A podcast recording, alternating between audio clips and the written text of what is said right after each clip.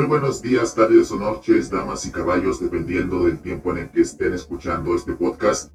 Y sean bienvenidos al tercer episodio del podcast de Assassin's Creed Latam, temporada 2022. Decir temporada 2022 es extraño porque es como si hubiésemos tenido 2022 temporadas, cuando en verdad esta es como una temporada número 2, solo que con la etiqueta 2022, pero ya nuestras iniciadas e iniciados entenderán.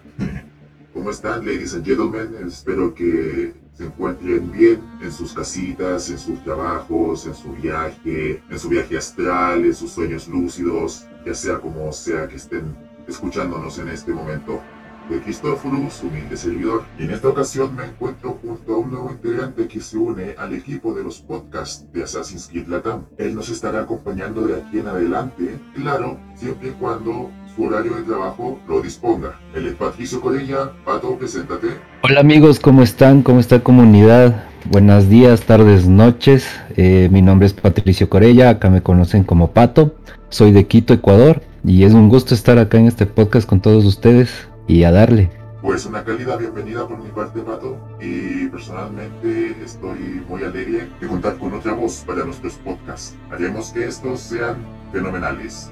Nuevamente Fantasma de Cosmos no pudo estar presente con nosotros debido a que el trabajo ha de necesitar de su ingenio. Así que, brother, desde aquí te mandamos un cálido abrazo y un saludo. Cuídate mucho.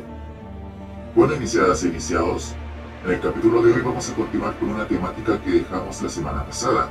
En el capítulo anterior hablamos del origen del credo, de cómo era posible de que hubiese existido un credo anterior y cómo este fue evolucionando. Pues hoy nos vamos a centrar en el otro lado de la moneda, que hay de los mismísimos caballeros templarios, cuál es su origen y cómo pasan de ser la orden de los antiguos a la orden de los caballeros templarios. Así que, spoilers de Valhalla, por si acaso. Sin más preámbulos, comencemos. Ya saben cuál es la vibra de los templarios. Ellos repudian la libertad, creen que la civilización humana estaría mejor siendo guiada por una mano invisible y quieren el control ante todo. Algunos podrían decir que querían el poder, pero a decir verdad, ellos quieren control control sobre todas las cosas, absolutamente todas las cosas, control sobre ti, control sobre tu vaca, todas las cosas y darle a la humanidad las alternativas para seguir adelante, alternativas puestas por los propios templarios. Como que nunca divulgan la verdad sobre lo que ellos creen, ¿no? O sea, yo los he visto de esa manera, más bien es como tratan de, esconder siempre ese, esa parte, ese tema de, de qué es lo que ellos creen, pero eh, si quieren transmitir su poder eh, mediante un poco de caos, ¿no? O sea, siempre tratan de hacer el caos para que sepan que ellos están ahí, que, que existen, que están trascendiendo de alguna manera. Entonces, los he visto así. Eh, por otro lado, tienen principios sagrados también. Entonces, es como que hay algunas personas que sí, que están a favor de ellos y otras que, que lo ven como los enemigos que nosotros los vemos. Entonces, sí es un tema bastante amplio por el cual sí tiene que, tiene que ver en este, en este punto los, a los templarios. Claro, claro, y es bastante curioso lo que mencionas de que los templarios usan el caos. Uno se preguntará por qué los templarios usan el caos si ellos lo odian el caos, odian, odian todo eso del desorden y cosas así. Más que odiar el caos, ellos no rechazan el concepto de caos cuando ellos se pueden beneficiar por eso. Un ejemplo es lo que pasó en Unity, porque fueron los templarios quienes orquestaron la Revolución Francesa con el fin de enviarle un mensaje a la humanidad. ¿Qué es lo que pasa cuando la humanidad tiene mucho libertinaje, tiene mucho caos? Los templarios pensaron, no, está bien, vamos a realizar una revolución en donde la humanidad recuerde por qué ellos anhelan ser controlados. Y los templarios junto al gran maestre François Thomas Germain idearon estrategias para sacar este plan adelante, utilizando el caos. O el método político también, o sea, más bien ellos manipular a los políticos y que los políticos se carguen del pueblo, algo así. Claro, los templarios anhelaban tener el control del mundo político en esa época Pero también hay que recordar que la Revolución Francesa fue más que cambio político, sino que también cambios en la sociedad. Y todo eso lo tenían controlado los templarios. La falta de alimento, el alboroto en las calles, etc. Exacto. La misma naturaleza de los templarios va evolucionando por el tiempo. Y si queremos hablar del origen, tenemos que establecer dos. Uno que aparentemente sigue siendo canónico y otro que se estableció en Assassin's Creed Origins. Porque así es, damas y caballos, Assassin's Creed Origins no solamente establece el origen de los asesinos, sino que también el origen de los templarios. El origen legendario, por así decirlo, de los templarios se ubica exactamente en el periodo de Adán y Eva, tal como lo decían los glifos de Assassin's Creed 2. El que nos atañe es el número 6, titulado Hermanos, que ahí nos muestra varias ilustraciones del famoso episodio en donde Caín mata a su hermano Abel. El glifo se encarga de decirte que lo de Caín y Abel sí fue verdad en el universo de Assassin's Creed, pero Caín no mató a su hermano Abel por avaricia o mejor dicho, por envidia, sino que el sujeto 16, Clayton Snave, te confirma que Caín mató a su hermano para robarle su fruto del Edén. El mismo glifo explica que Caín eventualmente se encontró con Satán y Satán le dijo un secreto que haría que propio Caín prosperara incluso en el profundo desastre en el que se había metido. A su vez, este grifo cuenta con varias referencias procedentes del libro sagrado perteneciente a la iglesia de Jesucristo de los últimos días, también conocido como la iglesia de los mormones, que no solamente mencionan a Caín, a Satán, a Maestro Mahán y a este oscuro secreto, sino que también mencionan a su fundador. Verás, al final del glifo hay un texto codeado en código Morse, valga la redundancia, y cuando este es descifrado, dice, textos templarios traducidos por el señor Smith. Si hacemos todas estas conexiones, nos daremos cuenta que el señor Smith es nada más y nada menos que Joseph Smith Jr., líder religioso estadounidense, considerado por los mormones como un profeta de Dios y fundador del movimiento de los santos de los últimos días. Él hizo su propia interpretación y traducción de la Biblia, a la cual eventualmente pasó a llamarse como el Libro de Mormón. Lo curioso es que este glifo habla de un oscuro secreto, mas no revela cuál quizás para evitar discusiones de ámbitos religiosos. Pero yo leí el libro del Mormón de la Iglesia de Jesucristo de los últimos días y pude identificar el párrafo exacto en donde se mencionan estas citas y este oscuro secreto. Libro de Moisés, capítulo 5, versículos del 29 al 31, traducidos del inglés al español. Y Satán le dijo a Caín, Júrame por tu garganta, y si lo revelas, morirás y juramenta a tus hermanos por sus cabezas y por su Dios viviente, a fin de que no lo digan, porque si lo revelan, de seguro morirán. Y esto para que tu padre no lo sepa, y este día entregaré a tu hermano Abel en tus manos. Satán juró a Caín que oraría de acuerdo con sus mandatos, y todas estas cosas se hicieron en secreto. Y Caín dijo, verdaderamente yo soy Mahán, el maestro de este gran secreto, a fin de que yo pueda asesinar y obtener lucro de ello. Por tanto, Caín fue llamado Maestro Mahán y se gloriaba de su iniquidad. Ese es el oscuro secreto, matar para obtener lucro, matar por beneficio propio. Satán le dijo a Caín de que podía sobrevivir matando por beneficio propio, algo así como un sicario de la antigüedad o algo por el estilo. Y es en este escenario en donde surgirían los primeros templarios. Ahora, los primeros templarios habrán matado por beneficio propio, no se sabe, dado a que la naturaleza de esta traducción depende totalmente de la interpretación del señor Smith. El señor Smith encontró textos templarios que tienen que ver con Caín y con supuestamente su hermandad secreta, su sociedad secreta, los hijos de Caín. No se sabe cuál es el, la fuente, el párrafo fuente, qué es lo que verdaderamente decía, porque matar por beneficio propio para el señor Smith pudo haber sido su interpretación de, de la incesante matanza que hizo Caín para obtener frutos del Edén o fragmentos del Edén. Por eso no, no se sabe con certeza la naturaleza de los hijos de Caín, estos supuestos primeros templarios, porque la enciclopedia menciona también algo súper curioso, otra perspectiva, Aparentemente los templarios de las cruzadas habían encontrado material sobre Caín, textos antiguos, registros, tablillas, lo que sea, y supieron que su tarea de controlar el mundo mediante el orden ya era legendario, ya venía de mucho antes.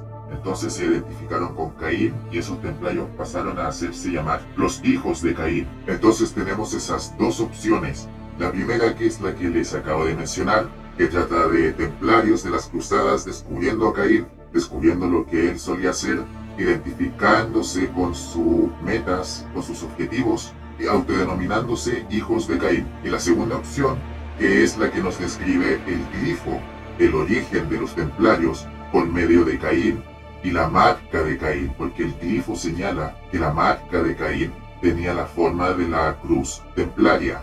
Ah, es la cruz roja, ah, exacto. Exacto, dando alusión que los templarios empezaron con él. Anteriormente la enciclopedia decía que Adán y Eva eran como miembros de una rama antigua de asesinos, pero eso ya dejó de ser canónico por lo que vemos en Orígenes. Adán y Eva habrían establecido otro grupo justiciero que buscara la libertad, en este caso la libertad de la civilización humana, pero no eran los asesinos. Claro, eran solo humanos contra Isus. Eso dejó de ser canónico por lo que vemos en Origins. Origins establece el origen de los asesinos, más no lo que pasó con Adán y Eva. Ajá. Pero lo de Adán y Eva podría seguir siendo canónico de la forma en la que expliqué en el anterior podcast. Y con los templarios pasa algo similar, solamente hay pequeñas, diminutas diferencias, diferencias que se tomaron una pastilla de chiquitolina y ¡pum!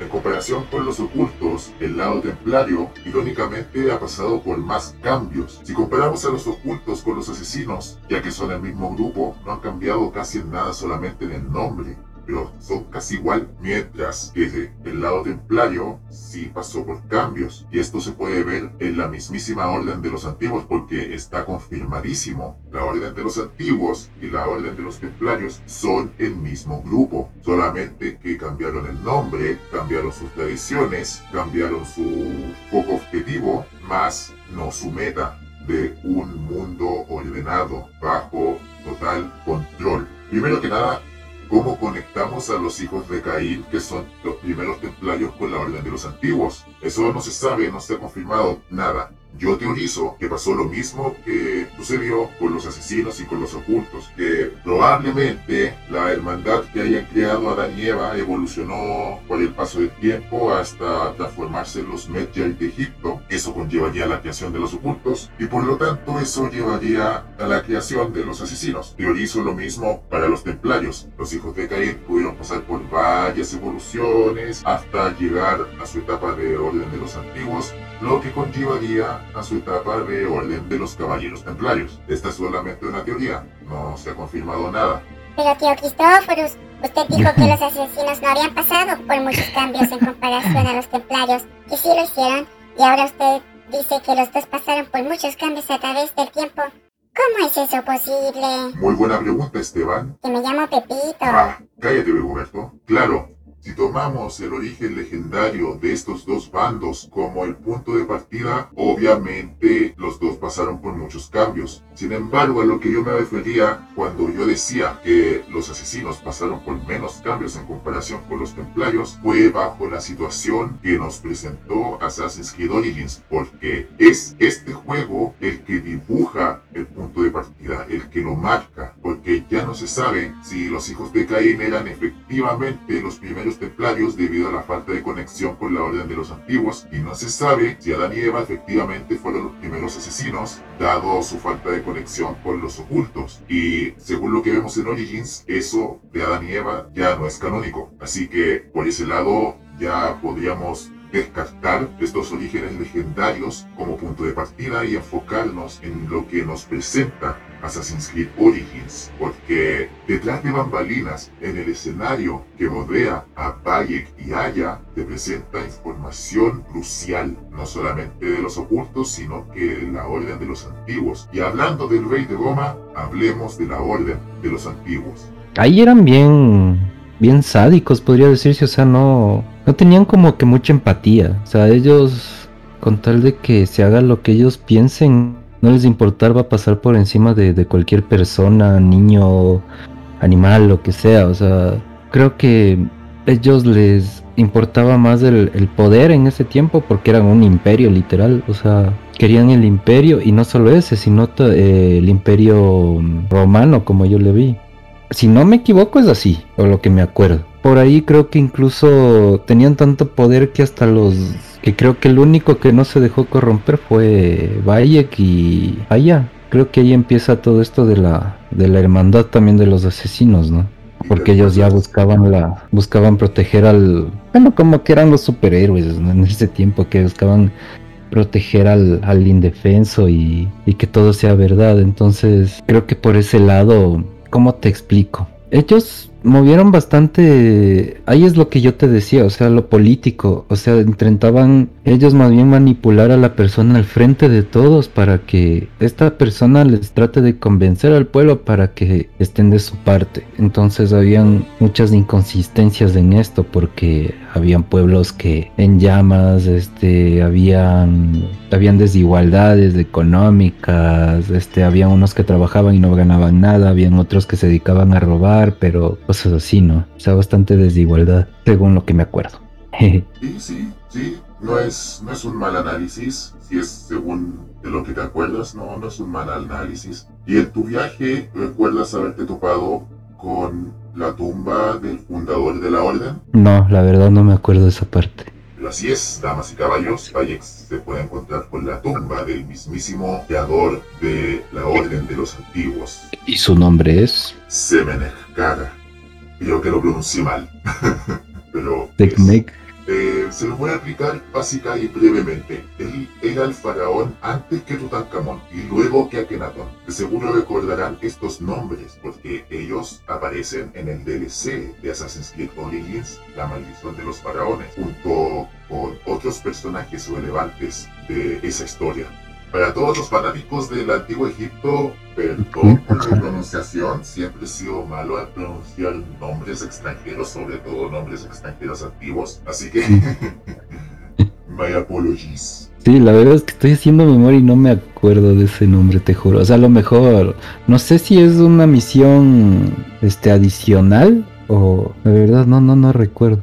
Hay dos posibles oportunidades en donde los jugadores pueden descubrir la tumba de Semerkara. La primera es explorando libremente el mundo hasta encontrarse con uno de los siete yacimientos ISU que hay en el mapa. Y la otra es completando una misión secundaria en donde Bayek ayuda a un NPC a reconstruir su arco mediante la recolección de material extraño, un material desconocido que se encuentra justo en la tumba de Semerkara, más bien en el templo Isu que está escondido en la tumba de Semerkara. Ahora, acerca de este faraón no se dice mucho en Assassin's Creed Origins, pero si buscamos información en la vida real, nos podemos topar con la información de que él reinó, si mal no estoy, en el 1339-38 o en el 1335 a.C.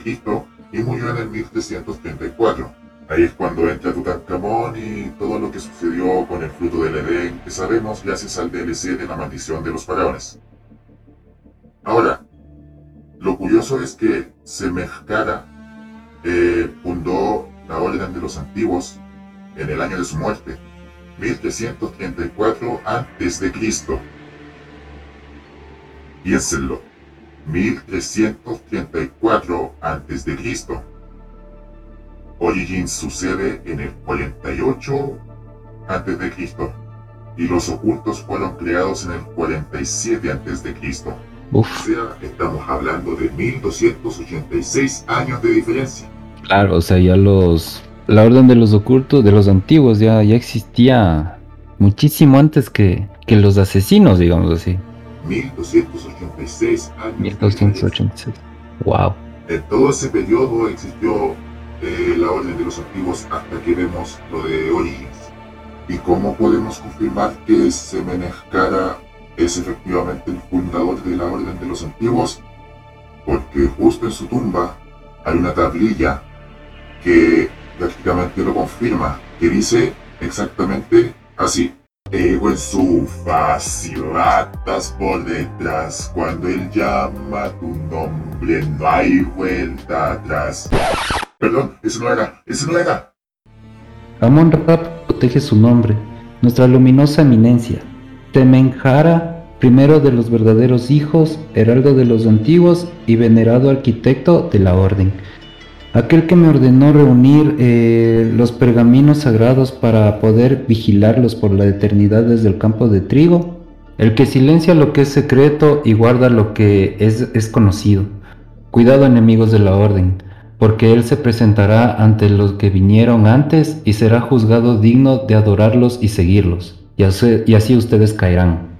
Y de hecho tiene mucho sentido, porque también vemos a esta orden en el DLC de El legado de la primera hoja, DLC de Assassin's Creed Odyssey. Como ya sabrán, Odyssey es una precuela de Origins, o sea, más bien se establece siglos antes de Origins, en el 431 a.C., en la guerra del Peloponeso en Grecia, y ahí nos volvemos a topar con la orden de los antiguos, en específico con la orden persa, y ahí tú podrías decir, órale, se expandió de Egipto hacia Persia, pero ojo, como Odyssey sucede antes de Origins, eso quiere decir que para el momento en el que sucede Origins, la orden ya estaba en otras partes del continente europeo, asiático o africano. Y de hecho, esto se confirma en uno de los registros dejados por Kirgis, uno de estos escribas, historiadores de la Orden de los Antiguos,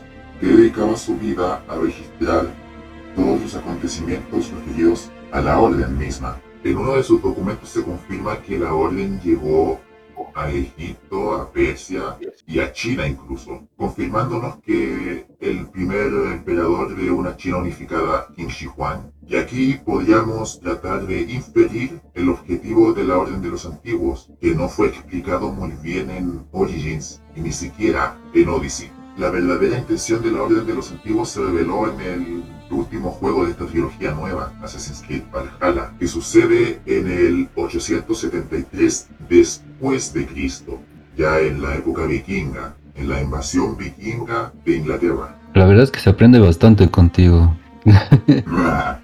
Muchas, muchas gracias. Esa es la meta del podcast y mi meta personal, que todos podamos entender el lore de Assassin's Creed y podamos debatir sobre ello, teorizar cosas, así como, como en una conversación tomando tecito. Sí, exacto, ajá. Así que muchas, muchas gracias. Bueno, Pato, ¿qué diferencias podrías decirme tú entre la orden de los antiguos que viste en Assassin's Creed Origins y Odyssey o la orden de los antiguos que viste en Valhalla? Bueno, en Origins estaban tan, tan tras bambalinas, no sé si me hago entender. O sea, ellos como que sí se daban a notar bastante en Origins. O sea, como que ellos, ellos sí, sí querían darse a conocer, digamos, de alguna manera. Entonces, o sea, como que ya sea implementando el miedo, cosas así. Pero en Valhalla los vi mm, como que un poco más eh, metidos en... Como que quieren ser un poco más clandestinos, ¿sabes? O sea, como que ya sabían que a quién tenían que atacar directamente o o manipular directamente. Los vi de esa manera, o sea, en Valhalla como que un poquito más exclusivos y en Origins como que más lanzados, o sea, como que más abiertos, como que no les importaba si, si se daban cuenta que ellos eran de una organización o algo así. Como que estaban como orgullosos, digamos así, de, de pertenecer a esa orden. Los vi de esa manera, la verdad. Sí, esa es una muy, pero muy buena observación. Y en Valhalla, bueno, aquí ya vamos a entrar en territorio de Valhalla, así que spoilers de la historia principal. Que ya a estas alturas no creo que sean tan spoilers. claro, yo tampoco creo, pero si acaso. Sí, dale. La orden de los antiguos encuentra su fin en Assassin's Creed Valhalla. Es decir, que tuvieron una fecha de inicio y una fecha de término. La fecha de inicio, el año 1334 a.C. y la fecha de término, el 878 después de Cristo. O sea, sé que la orden de los antiguos duró un total de 2212 años. Wow. Esto fue lo que duró la orden de los antiguos desde su fundación hasta su fin, porque así es, encuentran su fin. Se nos confirma en Valhalla que la orden de los antiguos en Inglaterra era el último la última fortaleza, el último punto en donde su fuerza era mayor. Uno podría decir que los ocultos definitivamente ganaron la guerra. O bueno, más bien el primer round, pero se nos da indicio de que esta guerra asesina templaria puede llegar a su fin en algún momento. pero no fueron exactamente los ocultos quienes le pusieron fin, sino que también se le atribuye a una de las mayores amenazas que la Orden de los Antiguos pudo haber enfrentado en la época de Valhalla o incluso algunos siglos antes, y esta es la expansión de la cristianidad y el islam. Tengan en cuenta que las creencias de la Orden de los Antiguos pone a los Isu como dioses, como seres divinos que merecen adoración. Y es en Valhalla donde se confirma la motivación de la Orden de los Antiguos, que eran básicamente supremacistas Isu, querían aplicar a la sociedad de esos tiempos las costumbres Isu. Querían ser como los dioses, querían manejar los fragmentos del Edén como sus dioses y así guiar a la sociedad a la prosperidad e incluso resucitar a alguno de ellos. Esa era su meta, traerlos de vuelta o tratar de vivir como los Isu. Oh, wow. Pero para la cristianidad eso era herejía. En esos tiempos, si tú pensabas en otras cosas paganas, te tachaban de hereje. Y es por eso que la orden de los antiguos tuvo que irse más a la clandestinidad, porque ya prosperaba la religión cristiana. ya estaba prosperando el Islam. Entonces ahí ya no había espacio para ideas paganas como las de adorar los dioses nórdicos, ¿no? Así es. Eso ya no tenía lugar. Entonces uno podría decir que no fue solamente la fuerza de los ocultos quienes destronaron a la Orden de los Antiguos, fue la propia civilización humana la que le puso fin a la Orden de los Antiguos con estas creencias de cristianidad y el Islam. Eventualmente la Orden se vio en la necesidad de adaptarse e infiltrarse en la religión cristiana lo cual es irónico porque fue la propia orden de los antiguos quienes crucificaron a Jesucristo, pero lo hicieron para sobrevivir. Sin embargo, eso no fue muy fructuoso ya que eran prácticamente lobos disfrazados de oveja. Eran cristianos por afuera, pero por dentro seguían siendo paganos y eso llevaba a problemas de identidad como podemos ver con algunos antiguos en el propio juego de Valhalla, hasta que llegó Alfredo el Grande. Él era la cabeza de la orden de los antiguos en ese tiempo en Valhalla era el Padre. Pero él como gran fiel cristiano, como se le describe en la historia, pensaba que estas ideas eran paganas no, y no querían nada con ellos. De hecho, ni siquiera le reveló su propia identidad porque llegó un tiempo en el que la Orden de los Antiguos buscaba matar a Alfredo el Grande sin saber que él era su jefe. Exacto. Él no quería nada con ellos, entonces propuso un plan de destronar a la Orden desde adentro. Pero como llegaron los vikingos y sus invasiones, no pudo ejecutar su plan hasta que supo que los ocultos habían regresado a Inglaterra y supuestamente se habían aliado con Eivor Varinsdottir, la protagonista de Assassin's Creed. Él no estaba muy seguro de aliarse con Eivor hasta que supo que ella fue la que eliminó a la orden de los antiguos que estaban en Jorvik. Cuando supo eso, él decidió manipularla bajo el seudónimo del pobre soldado de Cristo para decirle las, las ubicaciones de otros miembros de la orden. Y de hecho, él se reúne con Eivor para poder eliminar a los miembros de la orden de los antiguos que estaban en Winchester sin revelar su verdadera identidad bajo el seudónimo de el pobre soldado de Cristo envió una carta a Eivor diciéndole que el próximo blanco es el Grande. Y es ahí cuando toma lugar esta unión. Ya cuando Eivor eliminó a todos, el pobre soldado le envía una carta a Eivor avisándole de un último blanco y que deben reunirse en la villa de Athenley. Creo que lo pronuncié mal y creo que esa no es como está pronunciado en la versión en español. Yo con inglés, por favor, no me peguen.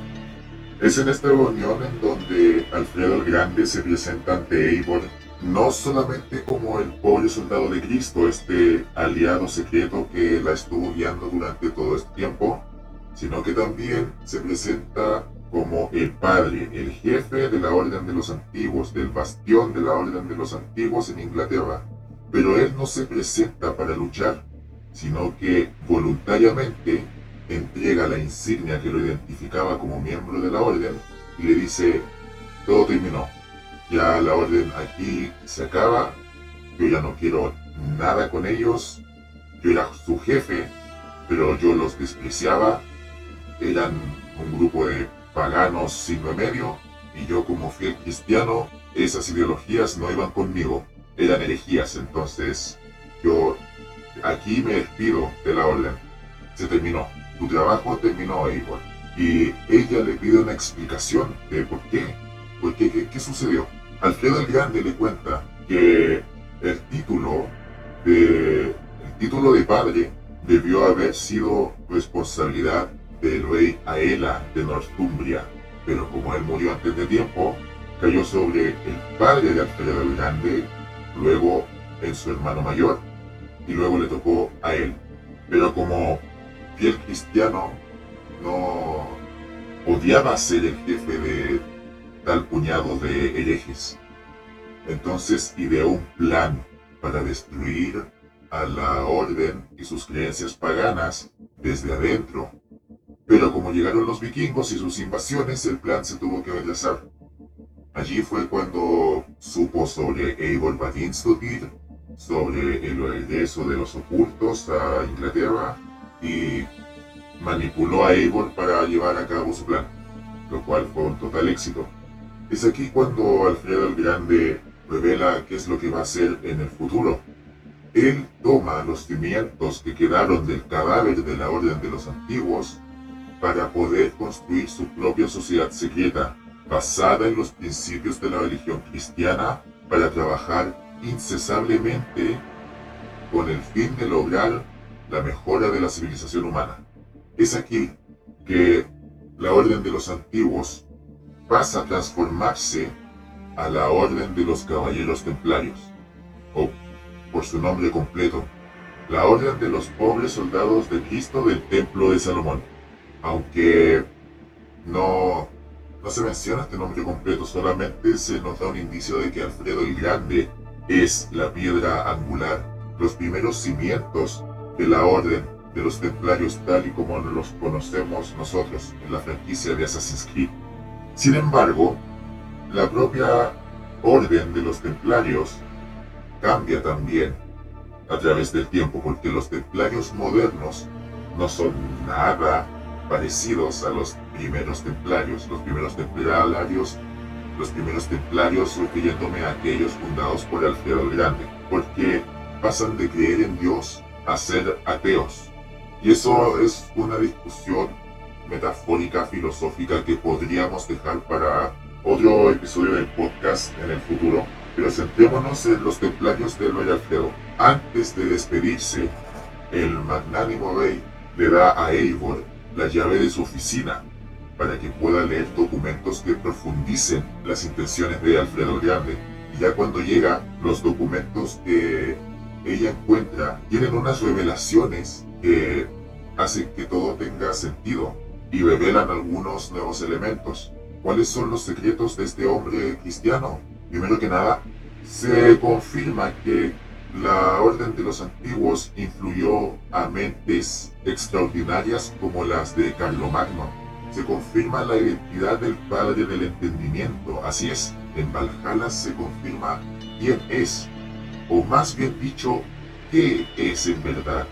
Esto también podríamos dejarlo para otro episodio del podcast. En el documento Alfredo el Grande menciona que la orden de los antiguos solamente estaba en lo correcto en una sola cosa, que la sociedad humana debería ser guiada por una mano invisible, pero esta mano invisible no debería venir de ideas paganas, sino que debería proceder del el orden cósmico de las cosas. El padre del entendimiento para Alejandro Grande es Dios, y es a partir de esta ideología que funda la Orden de los Caballeros Templarios. Además se menciona que la Orden de los Antiguos creían en las reencarnaciones, sobre todo en las reencarnaciones de los dioses, y mencionan a los sabios, mencionan que algunas reencarnaciones Isu solamente están destinadas a pasar una sola vez en toda la existencia, y mencionan la teoría de que Jesucristo pudo haber sido una de estas reencarnaciones. No se confirma,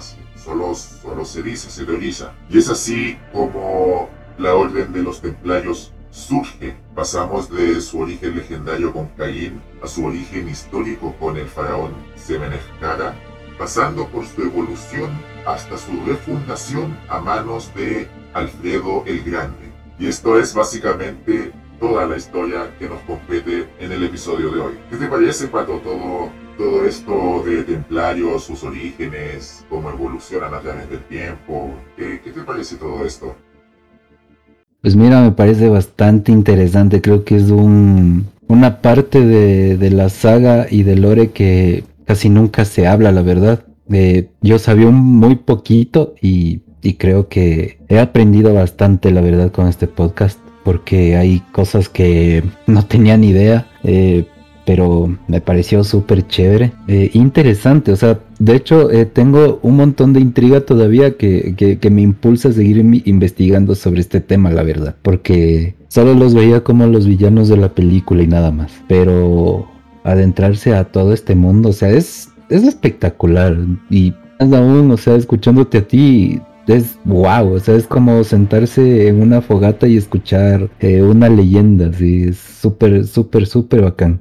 A mí me gusta bastante. Sí, sí, y igual, o sea, gracias por, por tenerme algo de paciencia también con lo poquito que sé, pero es, te juro, o sea, me, me pareció súper interesante, no, no me había adentrado así tanto en este tema y la verdad, o sea, estoy anonadado, como quien dice. Qué bueno, me alegra que hayas podido aprender acerca de los templarios, algunas que otras cosas que que no hayas entendido. De hecho, esa es la meta de este podcast, la meta del equipo de Assassin's Creed Latam, mi meta personal, la meta Fantasma, de enseñar el lore para que todos podamos aprender lo mismo. Así, de esa forma, podemos compartirlo entre otras personas, fans nuevos, los fans antiguos pueden aprender alguna cosa que hayan omitido, eh, podemos conversar, tomar un tecito, debatir ideas o teorías para arreglar algunas inconsistencias de la franquicia, hacer nuestras propias historias de Assassin's. Las posibilidades son varias, pero se empieza por aprender.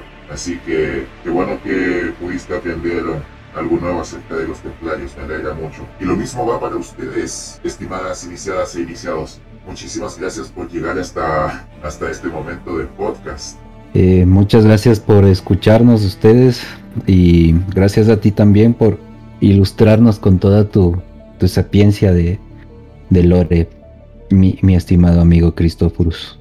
Eh, les invitamos a que nos sigan en nuestras redes sociales, en Twitter como Assassin Latam, sin la S después de la N, eh, Facebook e Instagram como Assassin's Creed Latam, YouTube Assassin's Creed Latam y en Twitch que le pueden seguir a nuestro mentor que es Carlos Cuevas Val. A mí, su seguidor, me pueden encontrar en Twitter como arroba y en YouTube con el mismo nombre, la Ruido. Subiré video cada vez que llueve hacia los cielos, pero hay videos, hay planes de videos. De hecho, me encuentro trabajando en una serie que tienen que ver con lo que vemos en, en los juegos de Ezio, pero los asuntos personales están haciendo que me demore mucho más de lo que anticipé, pero van a salir. Estén pendientes al canal. Así que, damas y caballos, iniciadas e iniciados, cuídense, eh, sigan con toda la voluntad hacia adelante, que la paz sea con ustedes y que el Padre del Entendimiento, sobre todo el Padre del Entendimiento, los guíe a todos. Cuídense muchachos, adiós, un abrazo.